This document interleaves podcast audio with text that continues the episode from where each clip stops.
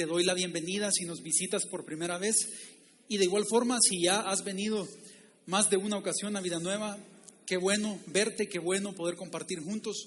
Vamos a orar, vamos a orar y vamos a pedir que Dios nos guíe en todo sentido en este servicio. Así es que acompáñame ahí donde estás en oración. Oremos. Dios Padre, te damos las gracias porque tú eres bueno y como cantábamos, tu fidelidad es grande. Gracias Señor por amarnos, gracias por haber enviado a tu Hijo Jesús a pagar el precio por nuestros pecados y gracias por ese amor que demostraste en que siendo aún pecadores, Cristo murió por nosotros. Pero gracias también por la resurrección de Jesús y gracias por esa esperanza de vida eterna que tú nos has dado, Señor. Ayúdanos a recordar que nada más estamos de paso en este mundo. Y ayúdanos a estar atentos, a conocer tu voluntad y a vivir conforme a lo que a ti te agrada, a lo que tú deseas de nosotros, Padre. Bendice a cada familia acá representada, tú conoces cada caso en particular, cada circunstancia, cada lucha, cada bendición, tú la conoces, Padre. Háblanos en esta mañana, en tu nombre oramos y te damos las gracias. Amén. Bien, buenos días. Nuevamente yo quiero explicar y te estarás preguntando, ¿y qué pasó con Checho? Checho no está, ya lo notaron. Checho fue invitado a predicar a una iglesia en Houston.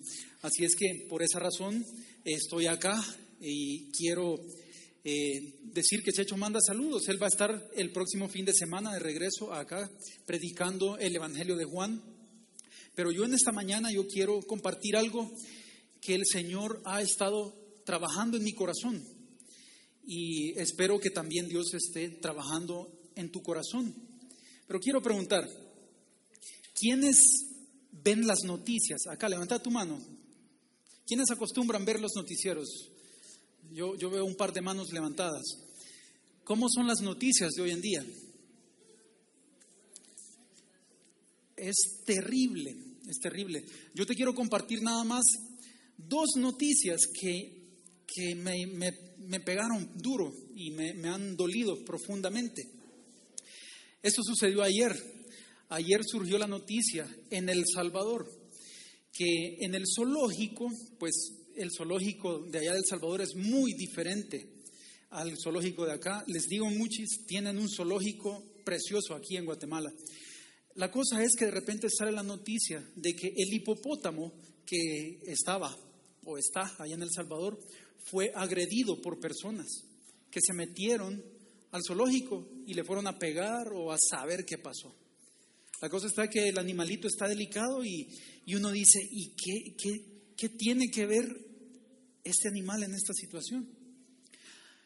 Terrible, terrible. Pero más duro aún, esa es una noticia que yo digo, ¿qué, qué extremo de maldad estamos viviendo hoy en día? Pero me, dolió más una noticia que escuché la semana antepasada.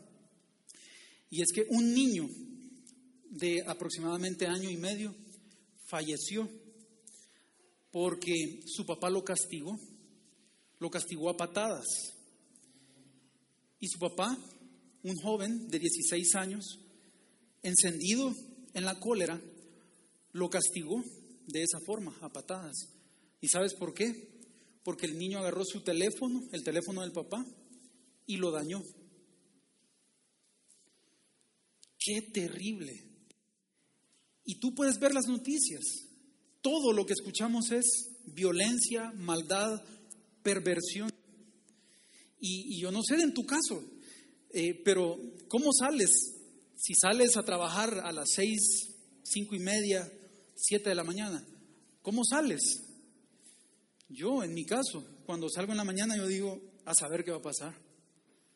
No sabemos qué va a suceder en la calle y si vamos a regresar a nuestra casa.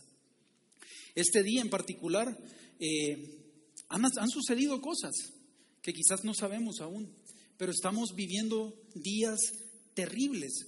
Y, yo quiero que prestemos atención en esta mañana a, un pasaje que nos puede sugerir, más bien, a un pasaje que nos puede enseñar cómo podemos tú y yo sobrevivir en estos tiempos difíciles.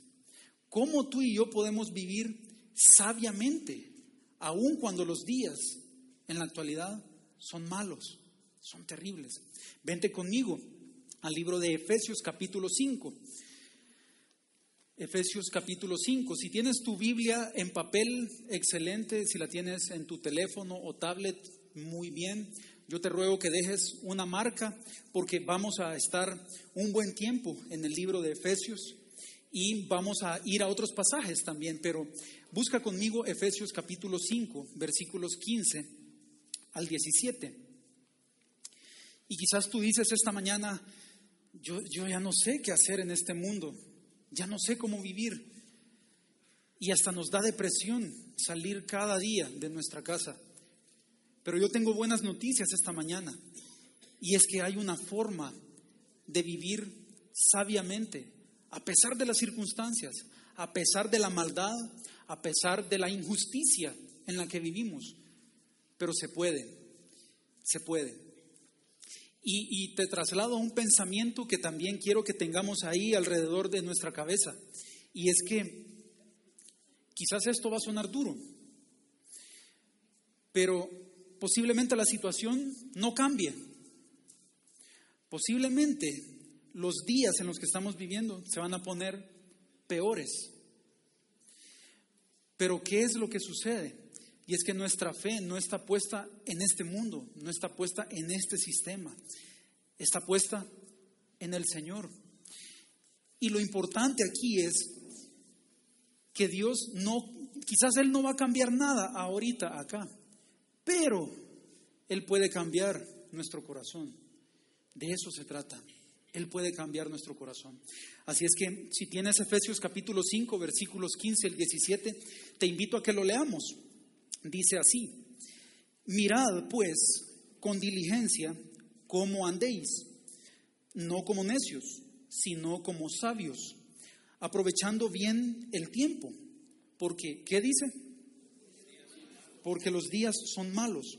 Por tanto, no seáis insensatos, sino entendidos de cuál sea la voluntad del Señor. Así es que vamos a ver este pasaje en detalle. Como te repito, deja una marca ahí en Efesios capítulo 5 y vamos a estar buscando algunos pasajes eh, en la Biblia también. Pero, ¿cómo podemos entonces nosotros vivir sabiamente? ¿Cómo podemos hacerle frente a la ola de maldad, de, perversión, de violencia, de injusticia en la que estamos viviendo? Recuerda, no se trata de cambiar las circunstancias, se trata de lo que Dios está haciendo en nuestro corazón. Así es que si queremos vivir sabiamente en tiempos difíciles, lo primero que debemos hacer y lo que el texto nos sugiere es que debemos examinar con atención nuestra conducta. Leamos nuevamente. Efesios 5:15 dice, mirad pues con diligencia cómo andéis. Está hablando de la conducta. Y, solo para tener un poquito de contexto, eh, contexto inmediato, obviamente, tú puedes leer los capítulos anteriores y vas a darte cuenta que lo que Pablo está haciendo a los, a los efesios es un llamado a un cambio en su forma de vivir. Eso es lo que Pablo está haciendo. Vente conmigo ahí mismo en Efesios capítulo 4, un par de, de versículos atrás. Efesios capítulo 4, versículos 17 al 19. Estamos entrando un poquito en contexto. Y Pablo lo que está diciendo es, se puede vivir sabiamente. ¿Cómo? Examinando nuestra conducta. Dice el versículo 17, Efesios 4. Esto pues digo y requiero en el Señor, que ya no andéis como los otros gentiles, que andan en la vanidad de su mente, teniendo el entendimiento entenebrecido, ajenos de la vida de Dios, por la ignorancia que en ellos hay, por la dureza de su corazón. Te preguntas, ¿y por qué tanta maldad? ¿Por qué tanta violencia? ¿Por qué tanta inmoralidad y perversión? la dureza del corazón del ser humano. Los cuales, después que perdieron toda sensibilidad, se entregaron a la lascivia para cometer con avidez toda clase de impureza. Está hablando de pecados de índole sexualidad, de sexualidad desordenada, pecados de índole sexual. Mas vosotros, dice el versículo 20, ojo, mas vosotros no habéis aprendido así a Cristo. Y es que quizás tú tienes poco tiempo de caminar con el Señor. Yo te quiero recordar algo y quiero hacerte énfasis en esto. El ser cristianos no significa venir a la iglesia. Y no me malinterpretes, por favor, sigue congregándote. Es una bendición el ser parte de una congregación y ser expuesto a la palabra de Dios. Pero ¿de qué se trata la vida cristiana? De seguir los pasos de Jesús, de imitar a Jesús. Dios desea hacer un cambio en la forma de vivir de nosotros los creyentes. Y quizás tú estás pensando, sí, tenés razón Javier, yo necesito un cambio. Tú puedes pensar, y quizás tú anhelas un cambio en tu forma de vivir la vida. Quizás Dios está haciendo algo muy fuerte en ti. Y qué bueno, te quiero animar que aunque sea difícil superar a veces ese, esos cambios, ese, e, e, e, ese proceso en el cual Dios está trabajando en nuestro corazón, a que sigamos adelante. Dios quiere transformar cada una de nuestras vidas. Sigamos leyendo Efesios 4, versículo 21. Bueno, el 20 dice, mas vosotros no habéis aprendido así a Cristo. Si en verdad le habéis oído y habéis sido por él enseñados conforme a la verdad que está en Jesús, en cuanto a la pasada manera de vivir. Despojaos del viejo hombre que está viciado conforme a los deseos engañosos y renovaos en el espíritu de vuestra mente y vestíos del nuevo hombre, creado según Dios en la justicia y santidad de la verdad. Y es en este contexto que podemos ver que lo que Pablo está diciendo a los creyentes en Éfeso es, hay que cambiar la forma de vivir. Dios quiere transformar la forma en que vivimos. Y no hay forma de hacerlo sin el poder del Espíritu Santo. La mejor forma de hacerlo es tratando de imitar a Jesús. ¿Quiénes acá tienen hijos adolescentes o hijas adolescentes? Levanta tu mano ahí, muy bien. No sé si te ha pasado, que de repente tienes un conflicto porque tu chico o tu chica pasa un montón de tiempo viéndose frente al espejo. O se encierra en el baño y pasa un gran tiempo ahí. Pero yo creo que todos hemos pasado esa etapa donde de repente estamos tratando de ver en un espejo cómo estamos, cómo nos vemos. Yo recuerdo cuando, cuando estudiaba en el colegio, yo tenía compañeras que en sus útiles, en su mochila, andaban un espejo. Y de esos aquellos espejos que, que como que hacen más grande la imagen. Entonces, ellas pasaban horas viéndose las cejas, viéndose las pestañas y que de repente pegaban un grito, me salió un grano, me salió una espinilla. Y uno la miraba de cerca, no tenés nada, le decía. ¿Cómo no? Pero es que mira, aquí está y apenas así se le veía un, granito. Pero ¿por qué? ¿Por qué lograban detectarlo? Porque estaban viendo atentamente cómo estaba su, su rostro. Sabes, aquí hay algunos de ustedes que van al gimnasio. Y en los gimnasios, ¿qué es lo que hay por todos lados? Aparte de las máquinas, espejos. Y aunque lo crean, aunque no lo crean más bien, yo en algún momento de mi vida fui a un gimnasio. No se nota, ¿verdad? Pero lo que sucedía era que yo iba al gimnasio por dos, tres meses y después me aburría porque no veía mayor cambio, entonces nunca fui tan constante. Pero yo notaba algo. Y es que de repente yo tenía cuates ahí que estaban ahí haciendo bíceps o estaban ahí pres de banca o cualquier otro, otra rutina. Hacían su serie de 10, 12, 15 repeticiones y ya se iban a ver al espejo. Y regresaban otra vez y Y estaban ahí al ratito otra vez. Ahora yo creo que es esto, ¿verdad? Con el teléfono. Pero, ¿qué es lo que están haciendo? Y es que están tratando de ver si hay algún cambio en su cuerpo. Y Dios lo que espera es que nosotros estemos atentos con esa misma diligencia a ver si estamos cambiando. Mira esta imagen que está aquí, ¿logras ver? Ay, aquí lo me perdí, perdón. Pero aquí hay un hay un joven que lo que está haciendo está viéndose en el espejo. Discúlpame, aquí me, me atrasé en la presentación. Pero este joven, ¿cómo es en realidad? Perdón, algo pasó aquí. ¿Qué pasó con el joven de abajo? ¿Cómo es en realidad? no es él. Es una bonita foto. Yo creo que ilustra lo que quiero comunicar acá. Y es que si tú y yo nada más estamos viviendo de domingo a domingo, llegando a una iglesia, sin estar atentos a nuestra conducta entre semana, es como este joven que aparenta ser muy fuerte y con un cuerpo escultural, pero realmente no es así. Dios lo que quiere es hacer un cambio genuino. Dios lo que quiere es transformar. ¿Y cómo es posible entonces lograr un cambio en nuestra vida? Únicamente siguiendo los pasos de Jesús. Así que la pregunta aquí que debemos hacernos es, ¿me veo como Jesús? ¿Me estoy viendo como Jesús?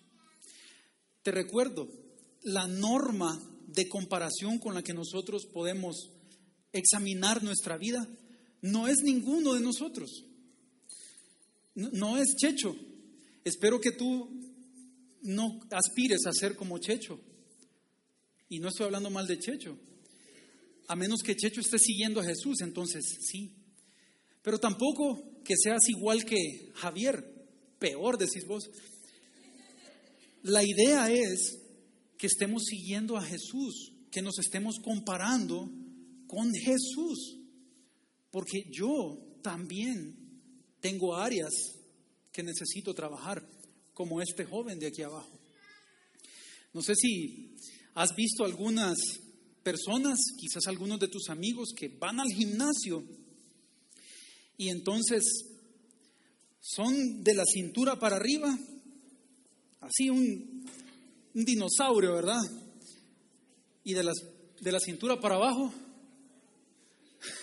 ¿Te ha pasado? ¿Has visto? ¿Conoces a alguien así? Sí, quizás esos espejos solo son de la cintura para arriba. Pero ¿por qué estoy preguntando esto? Porque la idea es que estemos todo el tiempo comparándonos con el espejo de la palabra de Dios para ver qué es lo que Dios está haciendo en nuestras vidas y si hay áreas en las que necesitamos crecer si hay áreas en las que necesitamos mejorar. Yo te dejo aquí algunas preguntas, nada más para tu, tu apreciación, para tu reflexión personal. ¿Me estoy pareciendo a Jesús? Y te traslado estas preguntas porque yo me lo he hecho, yo me hice estas preguntas al estar estudiando este pasaje. Y te confieso, con tristeza, que hay áreas donde yo no me parezco a Jesús y necesito crecer. Necesito mejorar en esas áreas. Pero, ¿qué, ¿qué, me dices de ti? ¿Será que tu familia puede ver a Jesús? ¿Será que tu esposa puede ver a Jesús en ti? ¿Tus hijos? Eh, les cuento, ustedes conocen a mi hijo, Aldo. Él ahorita está en la etapa que está tratando de imitar todo. Yo les contaba a los jóvenes el otro día, estábamos ahí comiendo con Claudia y en eso de repente andaban unos mosquitos y entonces vine yo y empecé con la mano a sacudirlos así, a espantarlos. Y el Aldo se me quedaba viendo. Al ratito él estaba ya con la mano, así, ¿verdad? Porque está tratando de imitar. Pero ¿saben qué es lo que yo pensé? yo dije, Aldo está imitando todo lo que yo hago. O sea que yo tengo que darle un buen ejemplo a él. El mejor ejemplo que le puedo dar a mi hijo es que yo actúe como Jesús. Que yo le modele una vida, una personalidad como la de Jesús. Así que pregúntate si estás cambiando. Eh, ¿Te está cambiando Dios en algo de tu vida? Quizás en tu temperamento, en la forma en la que abordas los problemas. O está trabajando en alguna lucha que tienes, algún vicio, alguna dependencia o algún problema. ¿Está trabajando Dios en tu vida? ¿Está cambiando algo de tu vida, de tu corazón? ¿Puede el poli que está ahí abajo, puede ver a Jesús en tu conducta? ¿Pueden tus compañeros de trabajo, tus vecinos o vecinas, ver a Jesús en tu conducta, en tu forma de hablar, esta es la idea. La idea es que al vivir sabiamente nosotros podemos estar evaluando constantemente nuestra conducta y ver qué es lo que Dios está haciendo. No lo que está haciendo en el presidente o en los gobernantes o en las autoridades. Lo que Dios está haciendo en mí. De eso se trata. ¿En qué áreas de mi vida necesito mejorar? Ahora pregúntate. Y tú sabes muy bien si hay algún área de tu vida donde puedes mejorar. La idea es que tratemos la manera de permitir que Jesús haga esos cambios en nuestra vida. ¿Cómo vivir sabiamente en tiempos difíciles? Cuando las noticias son malas y todo parece un caos. Bueno, de hecho, todo es un caos. Pero podemos vivir sabiamente la Biblia nos enseña que podemos examinar nuestra conducta, pero también podemos hacer buen uso del tiempo.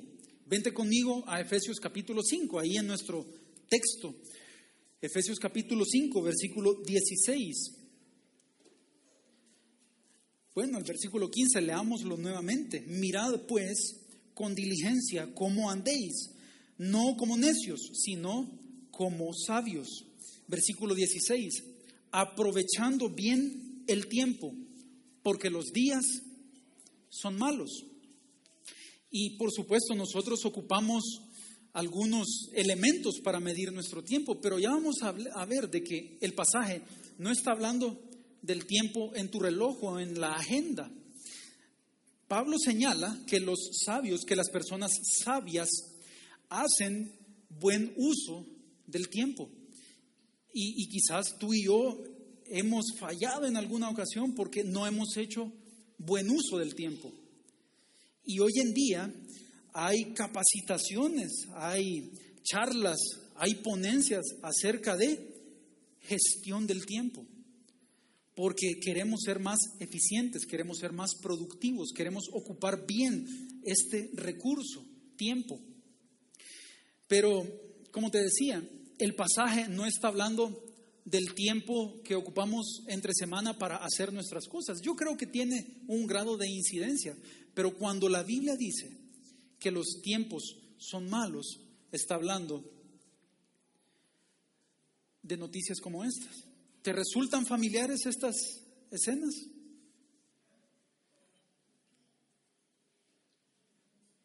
Violencia. Y estos son periódicos de circulación aquí en Guatemala, pero yo puedo tomar los periódicos de cualquier país del mundo y las noticias en primera plana pueden ser muy similares. Hay más niños que se quitan la vida, víctimas del bullying o del maltrato de sus papás. Han circulado las noticias de que están robando, ahora van a empezar a secuestrar a los niños. De hecho, si tú ves las noticias, aprovecho a hacer aquí el, la invitación a que cuidemos a nuestros hijos, a que estemos llevándoles hasta la puerta de la escuela y ahí mismo llegar a traerlos. ¿Por qué? Porque las pandillas han dicho, vamos a empezar a, a secuestrar a los niños. Qué terrible, Terrible. Solo son cuatro portadas de periódicos que tú conoces muy bien. Vino un barco esta semana haciendo abortos, ofreciendo hacer abortos gratuitos. Qué terrible, dice uno, ¿cómo, cómo podemos estar viviendo en este mundo? Por eso es que Dios dice que aprovechemos bien el tiempo, porque los días en los que estamos viviendo son malos. Estamos mal, pero ¿sabes cómo es? ahí casi no se, no se aprecia, pero ves que hay un relojito ahí y una hoja de calendario. Yo me acuerdo hace años en, en los días de Navidad y de fin de año, eh, creo que aquí también se daba algo similar.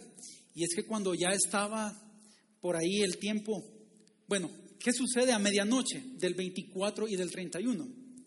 ¿Qué, qué, qué, hacemos por lo general? Es la hora de los abrazos. ¿Sí? Acostumbramos dar abrazos. Entonces todo el mundo está pendiente de la hora. ¡Ey, ya faltan 15 minutos! Cuando de repente empiezas a escuchar un montón de cohetes. Al menos yo recuerdo años anteriores, era por todos lados que se escuchaban cohetes. Pasa aquí en Guatemala también. A medida que se acerca el tiempo, se oye más ruido. De esa misma forma estamos viviendo hoy en día. Todas las noticias son señal de que el tiempo está cerca. El tiempo en el cual tú y yo, que hemos puesto nuestra confianza en Jesús, vamos a reunirnos y vamos a poder abrazar al Señor. Qué esperanza de que mi vida no está echando raíces en este mundo lleno de maldad, de injusticia, sino que mi vida está a la espera del reino de Dios, donde ya no va a haber maldad, no va a haber perversión, no va a haber pecado. El tiempo está cerca. Entonces, ¿cómo podemos tú y yo aprovechar o hacer buen uso de cada minuto de cada segundo que Dios nos da. Aquí yo te, te pido que vengas conmigo a este pasaje. Segunda carta de Pedro, capítulo 3, versículos 10 al 14. Deja una marca ahí en Efesios 5 y leamos este pasaje en Segunda de Pedro, capítulo 3, versículos 10 al 14.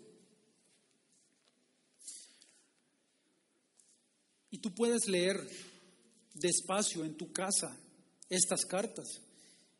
Y yo te, te, invito, de verdad, te animo de todo corazón a que antes de agarrar un periódico o poner las noticias, agarres este libro y te vas a dar cuenta que cualquier noticia que leamos, cualquier situación que nos, nos duele en el corazón, es señal de que el tiempo está cerca. Tienes, ahí segunda de Pedro 3, leamos, versículo 10. Pero el día del Señor vendrá como ladrón en la noche, en el cual los cielos pasarán con grande estruendo, y los elementos ardiendo serán deshechos, y la tierra y las obras que en ella hay serán quemadas. Puesto que todas estas cosas han de ser deshechas, ojo, ¿Cómo no debéis vosotros andar en santa y, piadosa manera de vivir, esperando y apresurándoos para la venida del día de Dios, en el cual los cielos, encendiéndose, serán deshechos y los elementos, siendo quemados, se fundirán? Versículo 13. Pero nosotros esperamos según sus promesas. Escucha esto y atesora estas palabras. Cielos nuevos y tierra nueva, en los cuales mora la justicia. Quizás tú has sufrido a causa de la injusticia de este sistema. Y lo que vemos en el sistema judicial, yo no quiero hablar mal de las autoridades, pero vemos injusticia por todos lados. Pero cuando Jesús reine, va a reinar la justicia. qué bendición. Yo espero con ansias ese momento. Yo ya no quiero saber más malas noticias de este mundo. Pero debemos aguantar un tiempo más. ¿Cómo? Versículo 14. Por lo cual, oh amados, estando en espera de estas cosas, ojo con esta indicación, procurad con diligencia, nuevamente, con atención, estar evaluando nuestra conducta. Procurad con diligencia ser hallados por Él sin mancha e irreprensibles, en paz. Tú puedes tener paz, yo puedo tener paz. Aunque el mundo a mi alrededor se esté matando, yo puedo tener paz, porque mi confianza está puesta en el Señor no en este mundo. Este mundo se va a acabar. Jesús va a tener que venir a destruir todo lo malo, lo torcido, lo injusto. Él va a venir a restaurar todo el daño que le hemos hecho a su creación. Pero mientras tanto debemos ocupar bien el tiempo, tratando de vivir sabiamente Dice Apocalipsis 1.3, bienaventurado el que lee y los que oyen las palabras de esta profecía y guardan las cosas en ella escritas. Porque, ¿qué dice? Porque el tiempo está cerca. Y yo no sé si tú has prestado atención o si tú has leído el libro de Apocalipsis, pero en lo personal a mí me llama la atención lo siguiente. Apocalipsis 1.3, o sea, el libro comienza diciendo que el tiempo está cerca, pero mira cómo termina. Apocalipsis 22:10, y me dijo, no selles las palabras de la profecía de este libro, porque el tiempo está cerca, está cerca el tiempo en el que vamos a estar con Jesús y ya no vamos a estar viviendo en este mundo que se está matando, se está destruyendo. Romanos 13:11, y esto conociendo el tiempo, que es ya hora de levantarnos del sueño, porque ahora está más cerca de nosotros nuestra salvación que cuando creímos. Qué bendición y qué esperanza de que a pesar de la maldad que hay a mi alrededor, yo sé que voy a estar con el Señor un día. Ahora te quiero hacer el ánimo y me lo he hecho a mí también. Este mundo necesita conocer ese mensaje de salvación. El mundo necesita una esperanza, una razón de vivir. Solo es posible en Jesús. Pero ¿cómo van a conocer a Jesús si no lo logran ver en nuestra vida? ¿Cómo van a conocer a Jesús si nosotros no damos testimonio de Él con nuestra conducta, con nuestras palabras? O no hablamos del plan de salvación que Dios estableció a través de Jesús. Cuando Él vino a dar su vida en una cruz, Él lo que estaba haciendo, lo que Dios estaba haciendo es estaba colocando el castigo que nosotros merecíamos por nuestro pecado y castigando a Jesús siendo inocente sin haber el pecado para que nosotros tengamos la esperanza de vida eterna. El Smurf, ¿saben quién es el Smurf? O el Smurf. ¿Lo vieron en las noticias o no? Un marero amenazando e intimidando a toda la sociedad. Él necesita escuchar el plan de salvación. Él necesita a Jesús también.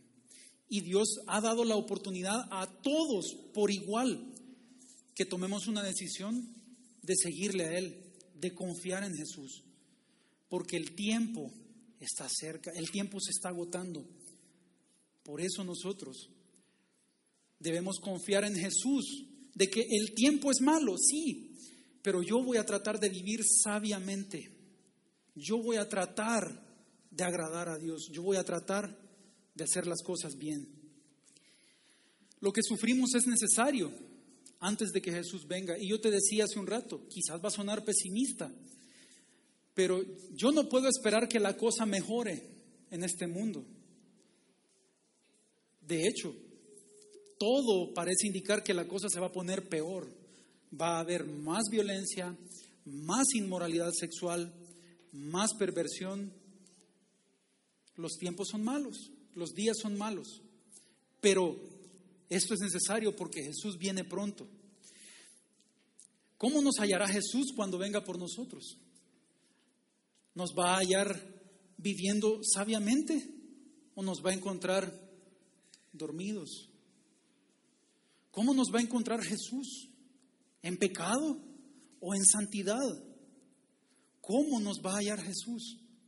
¿Contaminados por este mundo y su influencia? ¿O buscando cada vez más la pureza y la santidad del Señor? Podemos vivir sabiamente. Nuestra vida puede marcar la diferencia.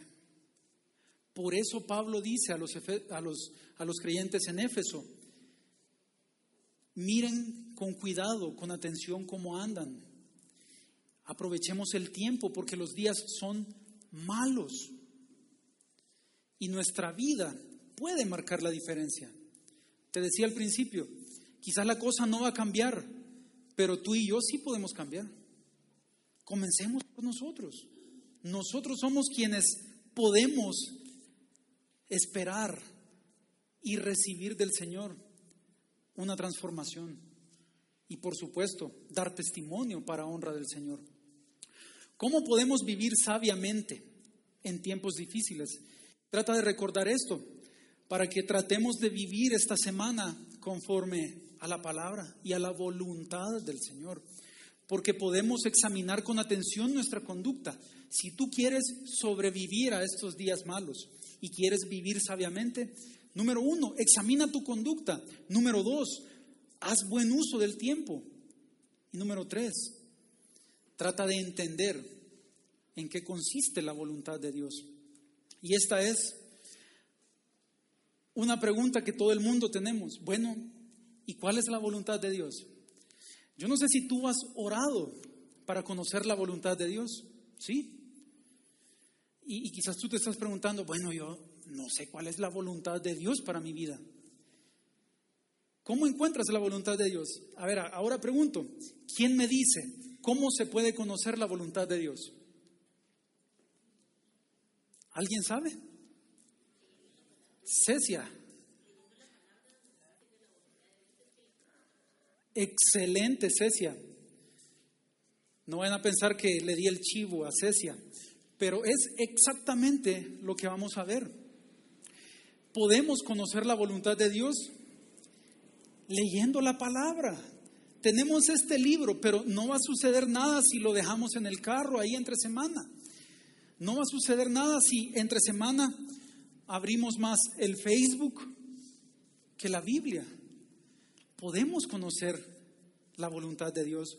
Pablo insistía en la importancia de conocer más y mejor al Señor. Yo no, ya no tenemos tiempo para ver estos pasajes, pero tú puedes leer ahí en Efesios capítulo 1, versículo 15 al 18 y capítulo 4, versículos del 11 al 15, que Pablo oraba y pedía que los creyentes abundaran en el conocimiento del Señor. Pablo lo que pedía era, ojo, Pablo no estaba pidiendo, Señor, dales un McLaren. Ayer vi un McLaren F1 aquí en la Roosevelt, muchacha. Qué carro más precioso. Pero Pablo no estaba pidiendo porque le diera carros a los creyentes o porque le diera posesiones o dinero. ¿Saben qué era lo que Pablo pedía? Que nuestro amor abundara más y más en ciencia y en todo conocimiento de Dios. ¿Qué tanto estás conociendo tú a Dios entre semana? ¿Estás apartando un tiempo para leer la Biblia? Por cierto, si tú estás siguiendo el plan de lectura 1189, este día deberías de estar terminando números. Y si vas al día, te felicito, excelente. Pero te voy a dejar acá nada más una idea. ¿Qué, miran ahí en la pantalla? ¿Qué es eso? Son unos planos y unos instrumentos, un casco. Aquí el hermano Miguelito me está diciendo aquí de qué va a hablar. Pero, ¿para qué sirven los planos? ¿Es una guía? ¿Qué más? ¿Para qué sirven? ¿Sí o no que es una forma de comunicar las ideas de un diseñador, de un inventor o de un constructor? Los planos sirven para que, por ejemplo, si yo quiero hacer una casa, yo necesito comunicar a aquella persona que le va a echar mano y que va a ocupar todos los recursos para hacerla, necesita saber qué es lo que yo quiero. La Biblia muestra claramente qué es lo que Dios quiere.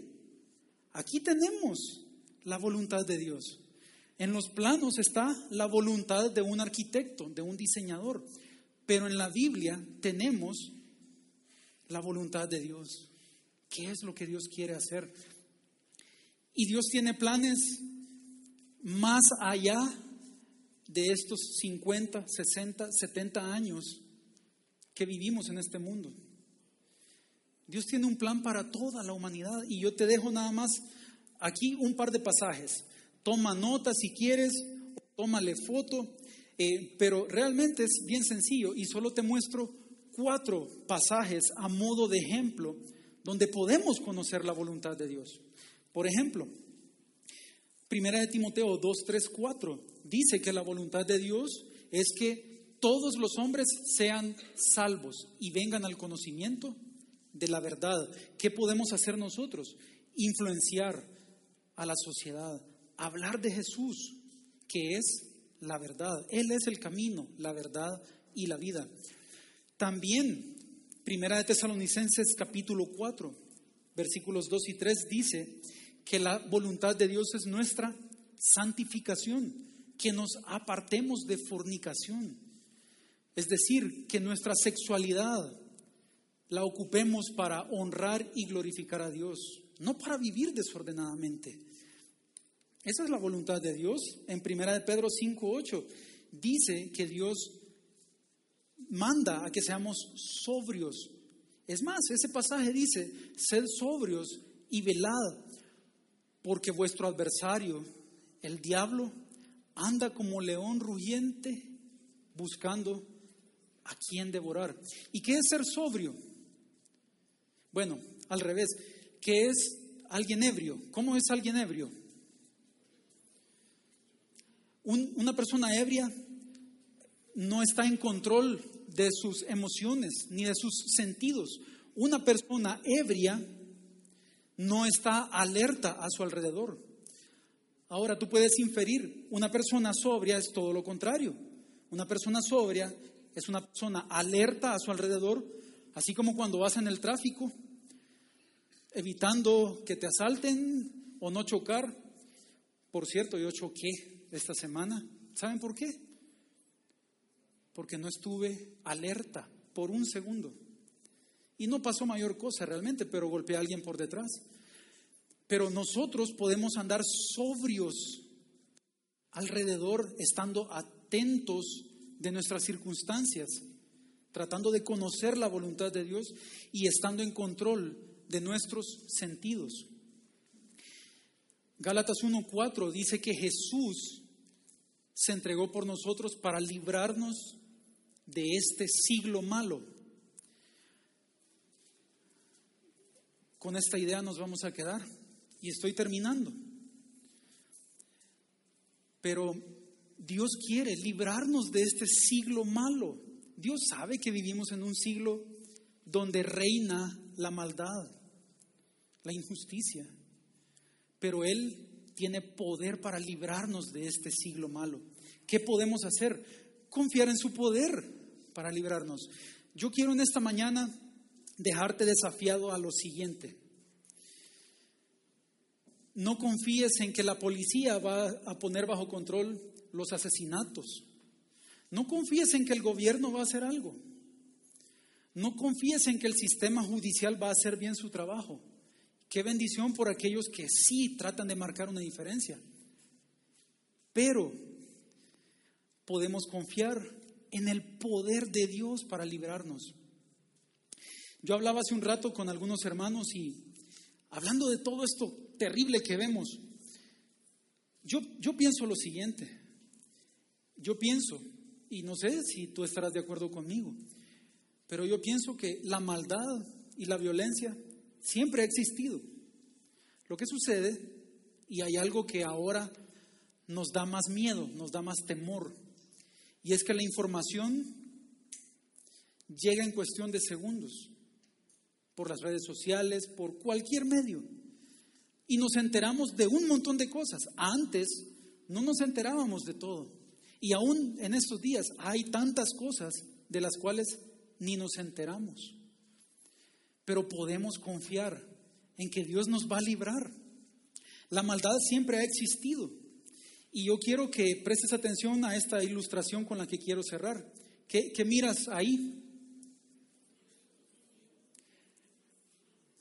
Es un castillo en Alemania. Es precioso. Yo le iba a preguntar a Camila cómo se pronuncia el nombre en alemán, pero ya no te pregunté, Cami, después me decís. Pero es un castillo que parece que está cimentado sobre una montaña de piedra. Eso parece. ¿Y los castillos que eran en la época antigua? Era donde vivía el rey y su familia. Pero también los castillos eran una fortaleza. ¿Estás de acuerdo? Los castillos eran una fortaleza donde alguien podía estar ahí confiado, seguro de que podían llegar ejércitos invasores y podían llegar a hacer el daño y no les iba a pasar nada. Ahora vente conmigo a Salmos capítulo 27 y con esto vamos a ir cerrando. Salmos 27.